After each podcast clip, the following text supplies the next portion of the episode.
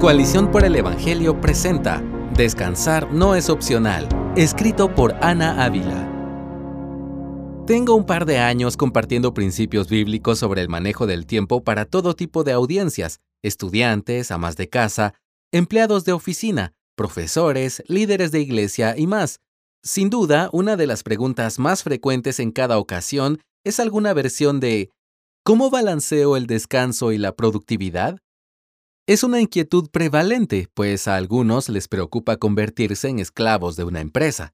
Muchos quieren invertir más en sus familias, aunque parecen ignorar que cultivar el hogar también requiere trabajo, pero ese es otro tema para otra ocasión. Otros han notado problemas de salud ocasionados por continuo estrés laboral. Sea cual sea la razón de la pregunta, mi respuesta siempre es la misma. El descanso y la productividad no se balancean.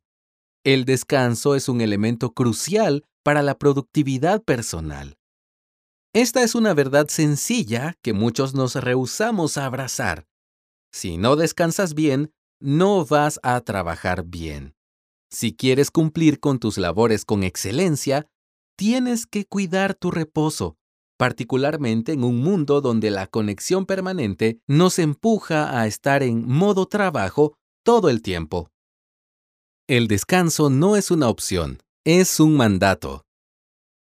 Aunque no todos los cristianos están de acuerdo sobre cómo debería lucir el día de reposo para los creyentes hoy, hay algo que todos podemos afirmar sin dudar.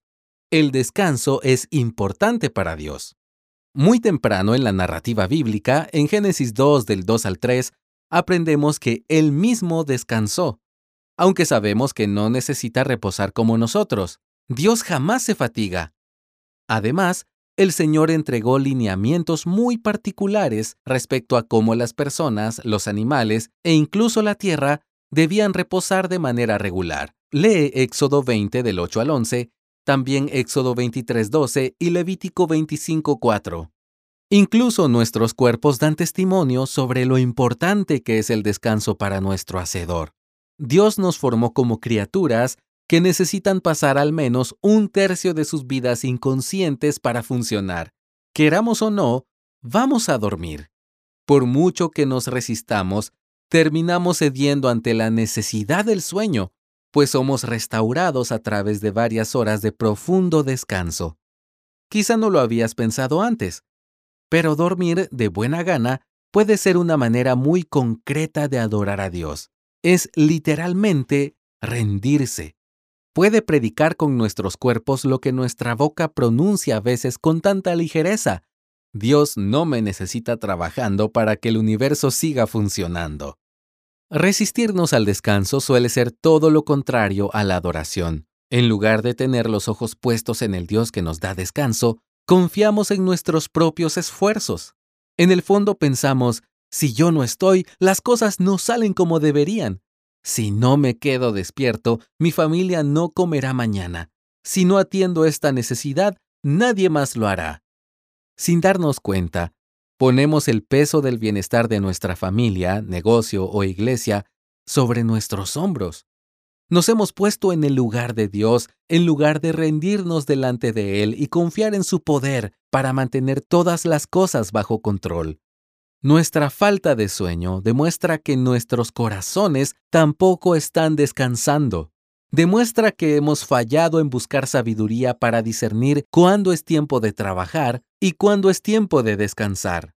Demuestra que hemos igualado la fidelidad con la actividad, ignorando que Dios también nos llama a ser fieles a través de nuestro reposo. Las necesidades abundan en la iglesia, en la oficina, en el hogar y en el vecindario no tienen fin. Por más que te esfuerces, jamás podrás satisfacer todas esas necesidades y, ¿sabes qué? Eso está bien. No tienes que satisfacer todas las necesidades que encuentres a tu alrededor. Ni siquiera Cristo, Dios hecho carne, hizo todas las cosas que podría haber hecho. Jesús no sanó a todos los enfermos, no predicó en todos los lugares, no hizo todos los milagros que le pidieron. Él tenía clara su misión y se enfocó en andar en las buenas obras que su padre había preparado para él. Entonces, ¿por qué nos rehusamos a seguir su ejemplo? Los correos electrónicos no dejarán de llegar. Las bodas y los funerales no se detendrán. Las actividades que podrías organizar con tus hijos son infinitas. Siempre habrá un libro más que leer. Si esperas completar la lista para tomarte en serio tu descanso, te quedarás esperando para siempre. Cuando completas la lista, inevitablemente te das cuenta de que otras tres te están esperando. Siempre hay algo más por hacer. Empieza a establecer límites hoy. Los límites de reposo para el pueblo de Dios eran claros y no estaban condicionados por el desempeño que tuvieron durante la semana. Debemos tener esa misma actitud para nuestros propios límites de descanso. Nada de si terminaste con todas las cosas que querías hacer de lunes a viernes, entonces reposa.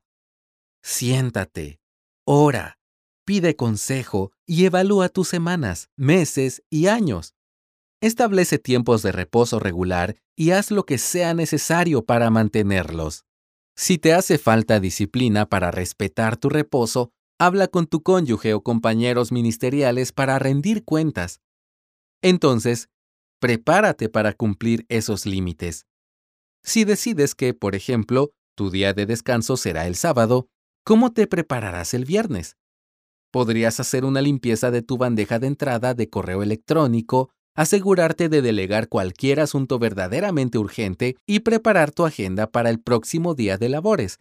De esta manera, cuando sea tiempo de descansar, podrás enfocarte en descansar.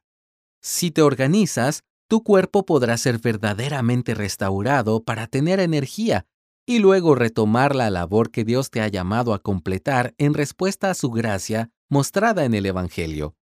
Podrás servir a tu prójimo con la claridad mental que necesitas para escucharlo y apoyarlo. Podrás andar un paso a la vez con paciencia durante el tiempo que Dios te conceda sin sucumbir ante el burnout.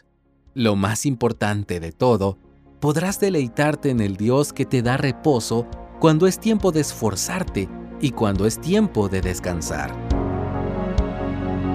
Gracias por escucharnos. Si deseas más recursos como este, visita coaliciónporelevangelio.org.